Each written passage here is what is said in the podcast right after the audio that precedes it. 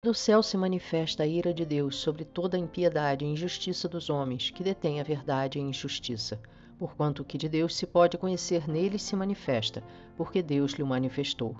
A ira de Deus recaiu sobre toda a humanidade quando Adão desobedeceu a Deus. A reconciliação com Deus só é possível pela fé em Cristo. Muitos ainda rejeitam a reconciliação com Deus, e isso jamais terá desculpa no juízo, pois tudo o que se pode conhecer de Deus está claro e visível entre os homens, a começar pela imagem de Deus em nós estampada e por toda a obra da sua criação. Os homens detêm essa verdade existente em sua consciência ímpia. Isso torna todos os homens indesculpáveis diante de Deus, ainda que tentem justificar com qualquer alegação.